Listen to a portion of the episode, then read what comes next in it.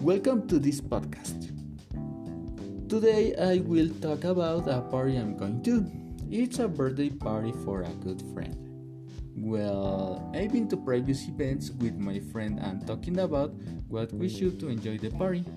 Maybe eat, meet girls, or something other than dancing because I don't know how to dance.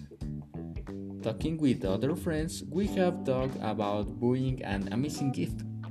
We haven't seen each other in a year, and we are going to give him that surprise.